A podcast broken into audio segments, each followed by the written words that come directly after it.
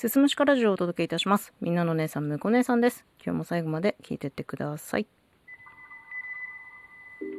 少し前に物議を醸したファスト映画ってご存知ですか？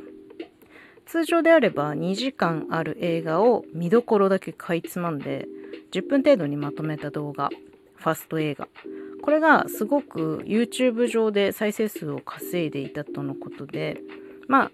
結局は著作権の問題といやそんなん作られたらみんな映画館行かなくなるでしょって損害賠償請求まで行くような大問題になったんですよね。で、まあ、この短いファスト映画っていうものが流行した背景には、まあ、現代人が時間ないことまたもしくは娯楽が今ありすぎることそして効率重視の風潮があるんじゃないかなというふうに思うんですよね。まあ忙しいじゃないですか。みんな仕事してる。残業して、みんな仕事してる。時間に追われた生活してる。この限られた時間の中でね、より多くの作品をちょっとずつ食べていく。それでお腹を満たす。みたいな。その、一食ドカンって食べるだけじゃなくて、こう、いろんな、いろんな小鉢をね、ちょっとずつ食べていくみたいな、なんかそういう風になってるのかなって思うんですよね。で、あの、映像系のサブスクあるじゃないですか。ネットフリとか、UNEXT とか、アマプラとか。で、ああいうの見てるとさ、自分のお気に入りとか、なんか、閲覧履歴からおすすめを AI が選び出してくれるじゃないですか。これを見たあなたにおすすめみたいなやつ。ね、私ね、実はこのおすすめされるのちょっと怖いんだよね。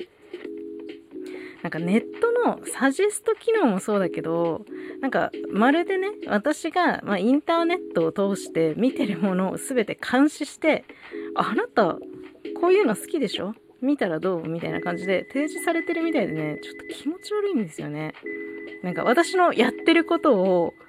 見ないでほしい、ほっといてほしいみたいな気持ちが結構大きくて。で、しかも、そのおすすめされたものを見てみたら、ちゃんと自分のツボだったりするんだよね。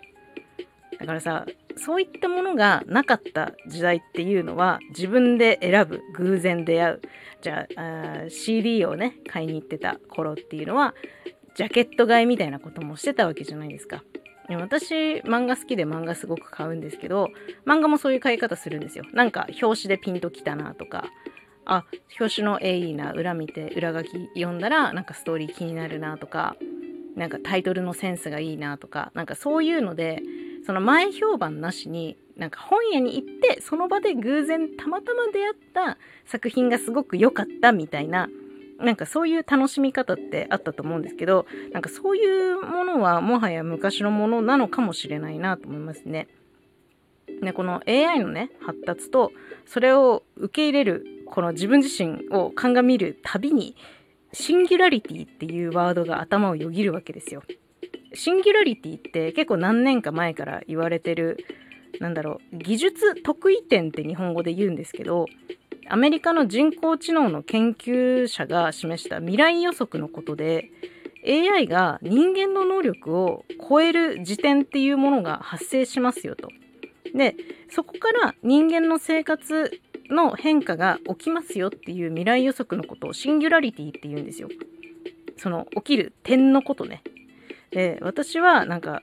このシンギュラリティっていうワードを知った時には、えっ、ー、とね、2050年にその技術得意点が起きます。シンギュラリティはこのタイミングで来ますよって言われてたんだけど、私はもうそれが始まってるんじゃないかと思ってるんですよ。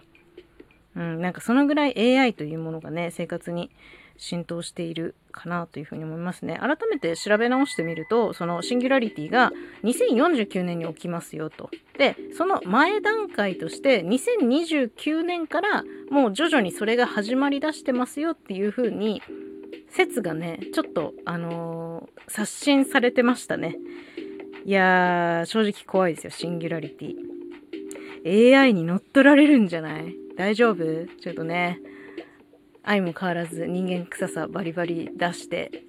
私はシンギュラリティに抗っていきたいなと思っております。今日はね、ちょっとそんなシンギュラリティのお話でした。最後まで聞いていただいてありがとうございます。また次回もよろしくお願いします。